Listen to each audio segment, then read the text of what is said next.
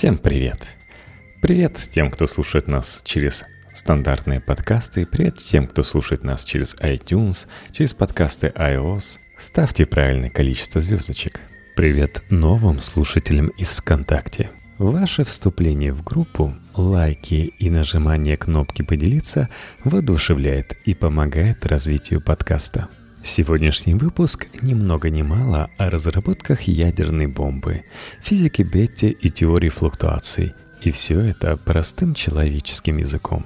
Совместно с издательством «Ман, Иванов и Фербер» постнаука публикует главы из книги Джеймса Глика «Гений» о жизни и работе Нобелевского лауреата по физике Ричарда Фейнмана, перевод с английского Юзмеевой и Якротовой.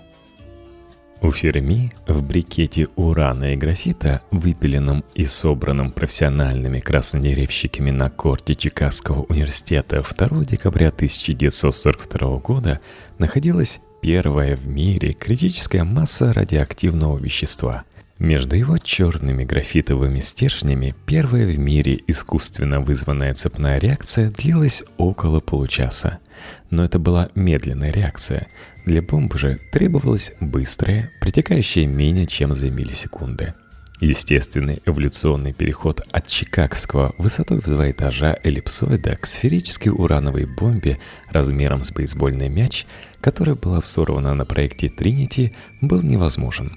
Для подобного перехода от большого реактора с медленно протекающей реакцией к бомбе, где реакция протекает быстро, необходим заметный скачок. Могло быть несколько различных промежуточных этапов. И все же еще одно из возможных решений пришло в голову Фейнмана в апреле 1943 года, когда он находился в машине у ворот пропускного пункта Лос-Аламоса. Атомы водорода замедляли нейтроны, это открытие фирме сделал много лет назад. Вода же была дешевым веществом, состав которого входил водород. раствор урана в воде мог бы стать мощным компактным реактором. Фейнман ждал, пока охранник устранит ошибку, вкравшуюся в его пропуск. Справа и слева от ворот было протянуто ограждение из колючей проволоки. За ним находились не лаборатории, там располагалось лишь несколько одноэтажных зданий и незавершенных построек, поднявшихся словно из грязи в конце этой зимы.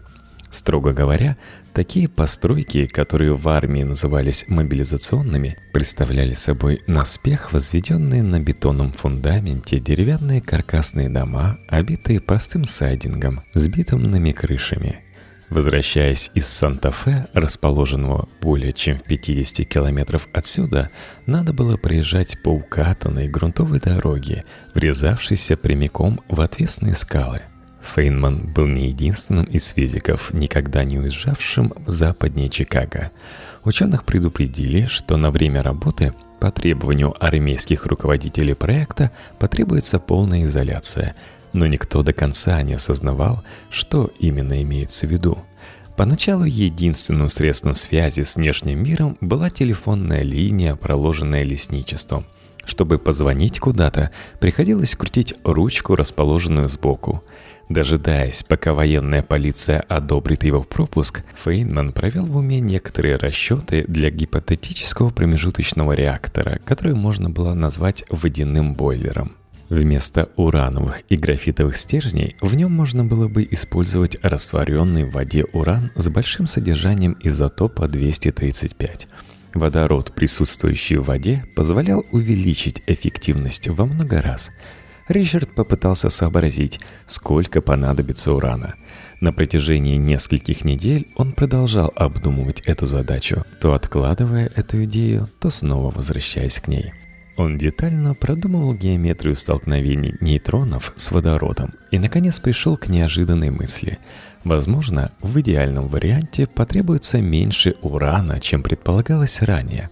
Ричард преобразовал уравнение таким образом, чтобы можно было свести решение к использованию минимального принципа, его любимого способа в тот период – он разработал теорему для пространственного распределения расщепляемого вещества и обнаружил, что его неоднородность распределения не будет иметь принципиального значения при использовании реактора столь небольшого размера.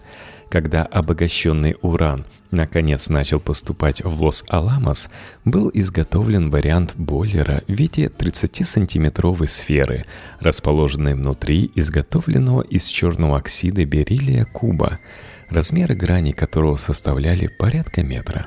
Куб был установлен на столе, огороженном тяжелой бетонной стеной на дне укрытого соснами каньона Омега – и все это сооружение находилось на расстоянии нескольких километров от основного объекта. Это был первый крупномасштабный экспериментальный источник нейтронов, и впервые угроза взрыва была вполне реальна. Для всех теоретиков, принимавших участие в проекте, именно элементы первой проблемы стали литмотивом их временной работы – траектории нейтронов, смеси малоизученных металлов, радиация, тепло – вероятность. Пока тянулся слякотный апрель, ученые продолжали пребывать в Лос-Аламос. Их количество уже достигло 30. Они приезжали во временный офис в Санта-Фе, а затем исчезали в пустынной местности, окружающей этот городок. Если бы они посмотрели на место своего назначения с воздуха, то увидели бы, что комплекс, в который они направляются, расположен на плоском выступе, образованном застывшей лавой, извергнутой из кратера спящего вулкана. Но пока не знали лишь номер абонентского ящика для писем PO Box 1663, и в их водительских правах появилась специальная отметка «Б». Но не все меры, предпринятые, чтобы обеспечить безопасность, могли сдержать интерес и развеять подозрения местного населения. Любой местный полицейский, остановивший Ричарда Фейнмана по дороге к северу от Санта-Фе, увидел бы удостоверение некоего инженера, в котором вместо имени указывался только номер 185, занесенный в специальный список «Б», и подпись которого не требовалась. Само название Лос-Аламос едва ли что-то значило. Каньон? Школа для мальчиков? Подъезжая к объекту, ученые чаще всего могли видеть бывшего университетского преподавателя, забрасывавшего назойливыми инструкциями бригаду военных строителей. Если OpenGamer оказывался рядом и мог поприветствовать вновь прибывших лично, из-под полей его уже тогда знаменитой шляпы раздавалось. Добро пожаловать в Лос-Аламос. Но черт возьми, кто вы такой?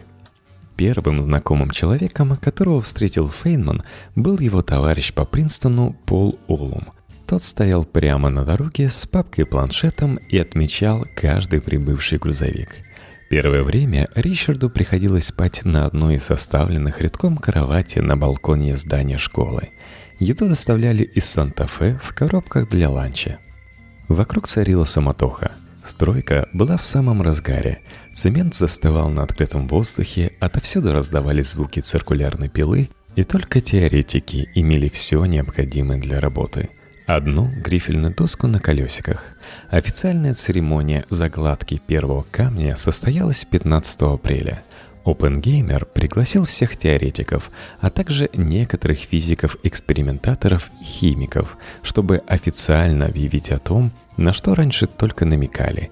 Им предстояло создать бомбу, оружие, работающее устройство, механизм, способный сконцентрировать потоки нейтронов, необходимых для ядерной реакции, в небольшом объеме пространства в течение малого интервала времени для того, чтобы спровоцировать взрыв.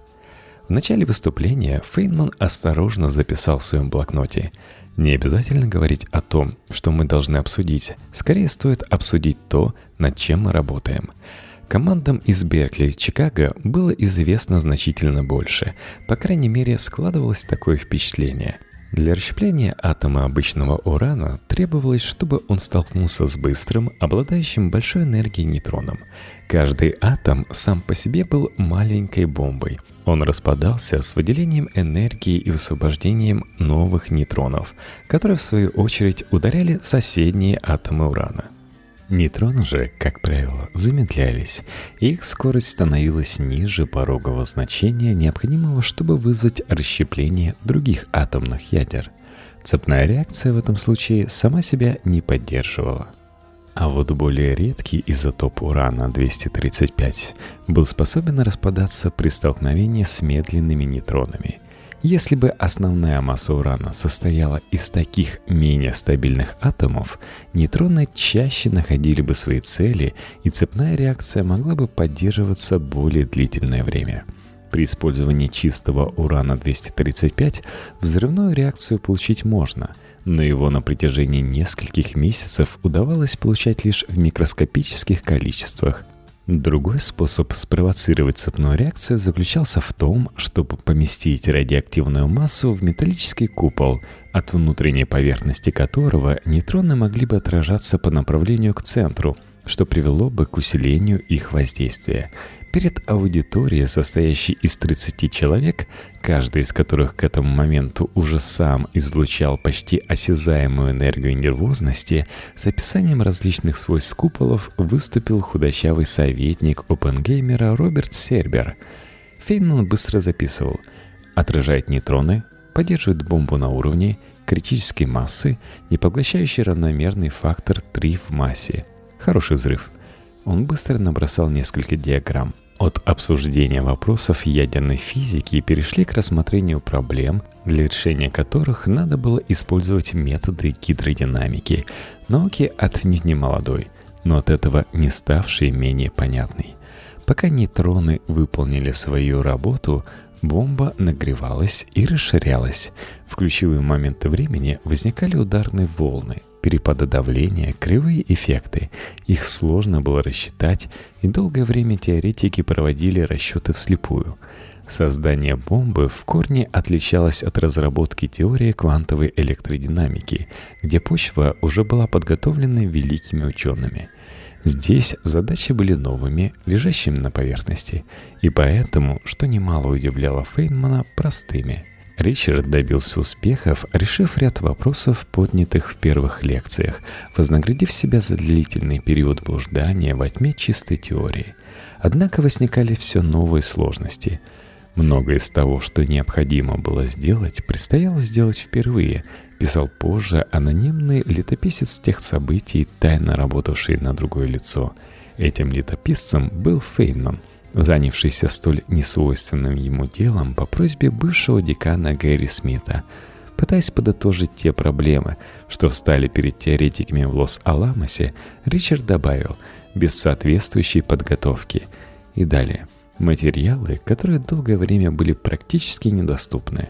Он написал материалы, потому что не мог заставить себя написать уран или плутоний после нескольких лет эвфемизмов вроде трубосплава и 49. Теоретики ожидали трубосплав с таким же нетерпением, как и экспериментаторы. Могли потребоваться и более обычные материалы. Так что по запросу лаборатории из Форта Нокс доставили две полусферы из чистого золота, каждая размером с половину баскетбольного мяча. Однажды, проводя экскурсию для Смита, Фейнман обратил его внимание на то, что он рассеянно пинал одну из них – а теперь она служила ограничителем для двери. На запрос о поставке осмия, плотного нерадиоактивного металла, они получили отказ, когда выяснилось, что требуемое количество превышало все мировые запасы. Но для того, чтобы получить требуемое количество урана-235 и плутония, лаборатории пришлось бы ждать, пока мировые запасы увеличатся в миллионы раз – все, что было известно об этих материалах на тот момент, было получено в результате экспериментов, проведенных с крошечными, буквально невидимыми образцами. Эксперименты эти были сложными и дорогостоящими. Даже измерение плотности плутония стало трудной задачей для чикагской команды – Первая песчинка плутония была доставлена в Лос-Аламос только в октябре 1943 года. Чтобы получить более крупные поставки, требовалось время. Но в этом случае фактически можно было провести лишь один полноценный эксперимент. На большинство вопросов по-прежнему приходилось отвечать только с помощью карандаша и бумаги. Вскоре стало ясно, что процесс разработки теории в Лос-Аламосе будет похож на хождение по канату без страховки. Команда теоретиков была небольшой, всего 35 физиков и группа расчетчиков, в задачи которой входило предоставление результатов анализа и прогнозов во все значительно более крупные подразделения практиков – экспериментальное, артиллерийское, оружейное, химическое и металлургическое – анализ и прогнозы. Другими словами, что произойдет, если Теоретики Лос-Аламоса не могли позволить себе роскошь раздумывать о том, как раскрыть простые тайны, такие как излучение света атомами водорода или распространение идеальной волны в идеальном газе. Материалы, находящиеся под рукой, были далеко не идеальны, и теоретики, так же как и экспериментаторы, двигались на ощупь, разгребая завалы на территории под названием нелинейная математика – Важное решение необходимо было принимать до того, как станет возможным провести эксперименты. В своем анонимном дневнике Фейнман обозначил основные вопросы, которые стояли перед ним. Каких размеров должна быть бомба? Будь то сферический заряд с плутонием или взрывное устройство с ураном. Какова критическая масса и критический радиус для каждого из материалов – внешние размеры, при соблюдении которых будет поддерживаться цепная реакция, из каких материалов лучше изготавливать купол, от которого нейтроны будут отражаться обратно к бомбе. Металлурги должны будут приступить к изготовлению купола задолго до того, как сам эксперимент станет возможным. Насколько чистым должен быть уран? На основе этих расчетов принималось решение о том, надо ли строить огромный комплекс для проведения третьей стадии очистки в Окридже. Сколько тепла, света может выделиться, какими могут быть последствия ядерного взрыва в атмосфере. Двухэтажное здание, в котором базировались ученые, было выкрашено в зеленый цвет и называлось «Корпус Т», то есть теоретический. Опенгеймер превратил его в штаб-квартиру и интеллектуальный центр лаборатории. Ответственным он назначил Ханса Бетте, знаменитого физика-ядерщика из Корнеллского университета. Коридоры в здании были узкие, а стены тонкие, и во время работы ученые периодически слышали ракочущий смех Бета и предполагали, что где-то поблизости должен был находиться и Фейнман. Бета и Фейнман. Многие считали эту парочку весьма странной. Педантичный немецкий профессор и молодой шустрый гений. Кто-то даже придумал для них прозвище «линкор» и «торпедный катер», их совместный метод работы заключался в том, что Бета прокладывал путь как тяжеловесный гигант, в то время как Фейнман сновал туда-сюда, жестикулируя и выкрикивая со своим шероховатым нью-йоркским акцентом что-то вроде «Ты с ума сошел?» или «Это бред какой-то?» Бета отвечал ему всегда спокойно, как и подобает профессору, выискивал способ решить задачу аналитически и объяснял, что это не он, а Фейнман сошел с ума – Ричард выслушивал, начинал расхаживать из стороны в сторону, а потом сквозь стены до остальных вновь доносился его крик «Нет, нет, нет, ты не прав!» Проявлявший беспечность там, где Бета был аккуратен, он был именно таким, какого искал Бета, бескомпромиссным, способным на творческую критику. И что очень важно, он мог заметить нестыковки задолго до того, как идея перерастет в нечто большее – Свежие мысли и нестандартное решение – в этом был весь Фейнман. Он никогда, в отличие от Бетте, лишний раз не проверял каждое интуитивное предположение. Они не всегда работали, поэтому более осторожные коллеги даже вывели эмпирическое правило. Если Фейнман сказал что-то три раза, значит это верно. Представить лучшего лидера команды теоретиков, чем Бетте, вряд ли было бы возможно – Благодаря опубликованным в 1930-х годах трем потрясающим обзорным статьям, в которых рассматривалось общее состояние ядерной физики, он стал признанным авторитетом в этой области – Оппенгеймеру было известно, что Бета не просто систематизировал имеющиеся знания, он собственноручно вычислил и проверил все, что было написано в каждой строке.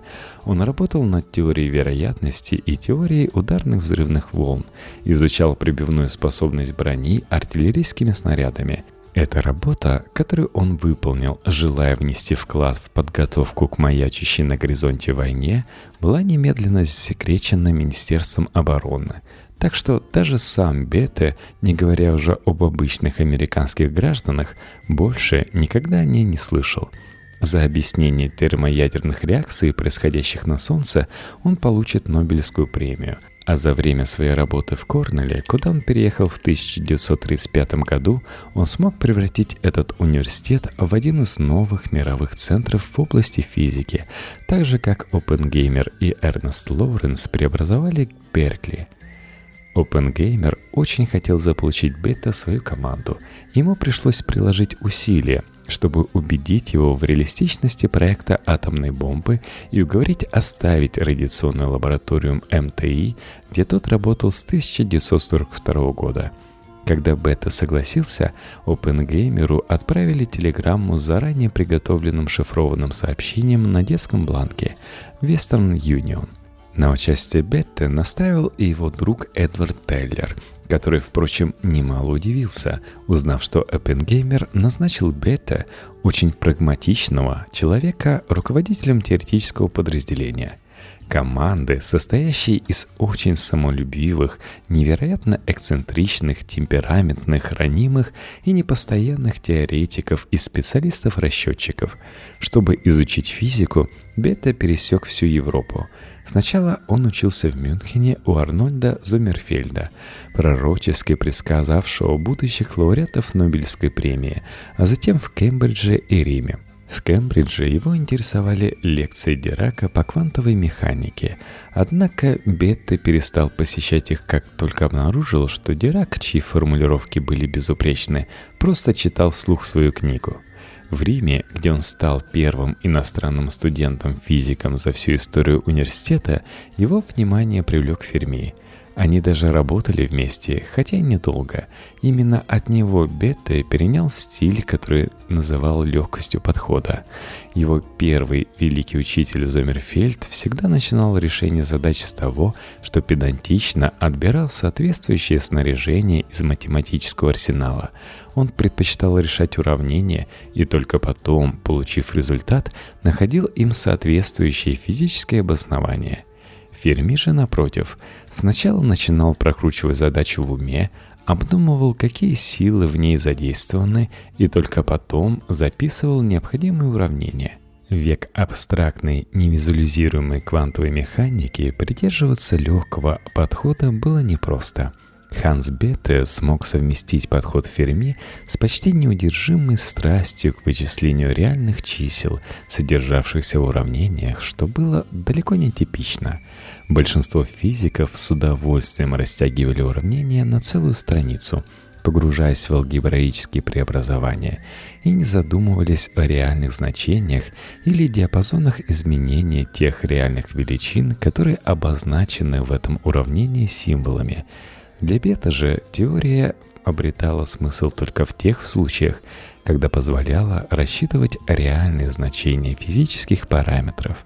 Из Рима Бета вернулся в Германию, где научная элита оказалась практически на краю пропасти. В древних стенах Тюбинского университета, где Бета работал ассистентом профессора, он стал встречать студентов со свастикой на наручных повязках. Была осень 1932 года, а наступившей вслед за ней зимой власть перешла к Гитлеру. В феврале горел Рейхстаг, а к весне четвертая часть всех физиков страны, работавших в университетах, была уволена. В соответствии с первыми антисемитскими законами немедленному увольнению подлежали все государственные служащие, не принадлежащие корейской расе – сам Бета, чей отец был прусский протестантом, не считал себя евреем, но так как его мать была еврейкой, стало ясно, что может ожидать его в нацистской Германии. Последовало немедленное отчисление с работы на факультете, куда он незадолго до этого устроился. В Европе поднималась самая большая волна интеллектуальной миграции, и у Бета был только один выбор – присоединиться к ней – Сообщество ученых было многоязычным, Опыт международных исследований и чтение лекций за рубежом несколько смягчали переход к обретению статуса эмигранта. Бета прибыл в Новый Свет в 1935 году. Фейнман знал имя Ханса Бета со студенческой скамьи. Библия Бета, три его знаменитые статьи по ядерной физике составляли основу курса МТИ – Однажды Ричард видел Бета издалека на одном научном собрании. На первый взгляд он показался ему довольно некрасивым. Нескладный, крепко сложенный, с размытыми чертами лица, со светло-каштановыми волосами, поднимавшимися дыбом над широким лбом. Первое впечатление Фейнмана развеялось, когда они встретились в Санта-Фе, откуда готовились отправиться в Лос-Аламос. У 37-летнего Бетте было тело скалолаза, и он много времени проводил в походах по каньонам или поднимался на вершины гор, расположенных неподалеку от лаборатории – он излучал уверенность и энергию. Вскоре после прибытия в Лос-Аламос, из-за того, что теоретики постоянно то приезжали, то уезжали, рядом с Беттой не осталось тех, с кем он мог бы посоветоваться. Виктор Васьков, его заместитель, отсутствовал. Не было и Теллера, который, впрочем, сразу же предпочел отстраниться, нежели содействовать. Не только Опенгеймер предпочел ему Бетте, но и Бетте обошел его вниманием – назначив своим заместителем Вайскупфа. Однажды Бета завернул в кабинет Фейнмана, и вскоре по коридору разнесся его раскатистый смех. Бетта перестал проводить ознакомительные беседы и занялся разработкой метода расчета мощности ядерного взрыва.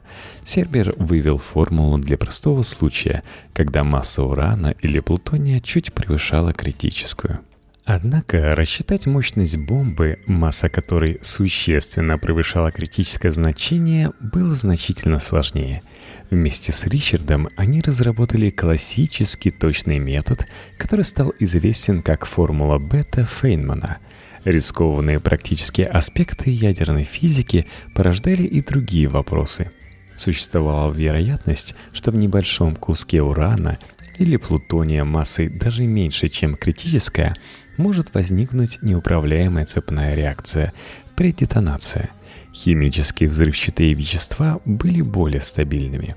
В первые же месяцы работы Бета поручил Фейнману заняться решением этой проблемы. Всегда имеется вероятность, пусть и достаточно невысокая, присутствия рассеянных, блуждающих нейтронов. Они могут образоваться при спонтанном расщеплении отдельных атомов во время ядерной реакции, спровоцированной примесями, или попадать на Землю с космическими лучами. Сами по себе космические лучи на высоте Лос-Аламоса были способны привести к нагреву урану-235 гораздо сильнее, чем в лабораториях на уровне моря.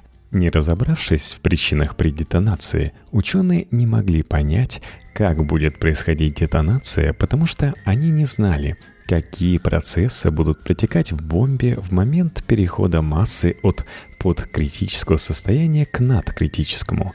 Фейнман долгое время размышлял о том, какими могут быть свойства вещества в своеобразных условиях в подкритическом состоянии, с которым науке не приходилось сталкиваться раньше – он пришел к выводу, что искать решение проблемы следует, основываясь не на усредненном поведении атомов, а рассматривая флуктуации. Вспышки нейтронной активности в разных местах могут возникать спонтанно и далее распространяться по цепочке, пока не угаснут – Математический аппарат, в данном случае теория вероятностей, едва ли могут предоставить инструменты для решения столь сложных задач. Фейнман обсудил эту проблему с польским математиком Станиславом Уламом. Подход, предложенный им, способствовал появлению нового направления в теории вероятностей, названного теорией ветвящихся процессов – Фейнман разработал теорию флуктуации, в основе которой простые для расчета вычисления вероятности короткой цепной реакции. Нейтрон расщепляет атом. Выделяющиеся при этом нейтроны находят другие цели, но потом цепь прерывается. Некоторые флуктуации, которые можно было отследить по сигналам счетчика Гейгера, приводили к единичному акту расщепления. Другие возникали в результате цепной реакции, как и в большинстве случаев, Фейнман подошел к решению этой задачи, используя геометрический подход, допуская, что взрыв в определенном единичном объеме повлечет за собой взрыв в другом единичном объеме через известный интервал времени. Он нашел практичный способ расчета вероятности любой преждевременной реакции – этот метод можно было использовать даже для фрагментов урана неправильной формы, которые потом будут взрывать друг друга в бомбе, сброшенной на Хиросиму. В Фейнмане Бетти нашел идеальную противоположность. Этот молодой человек был сообразительным, смелым и амбициозным. Искать способ решения одной задачи, разобравшись с проблемой, переходить к другой – это был не его метод. Он хотел работать над всем сразу. Бетте начал его руководителем группы – хотя на эту должность претендовали такие известные физики, как Теллер, Вайскоп, Сербер, руководитель британской группы в Лос-Аламосе, знаменитый Рудольф Пайерл.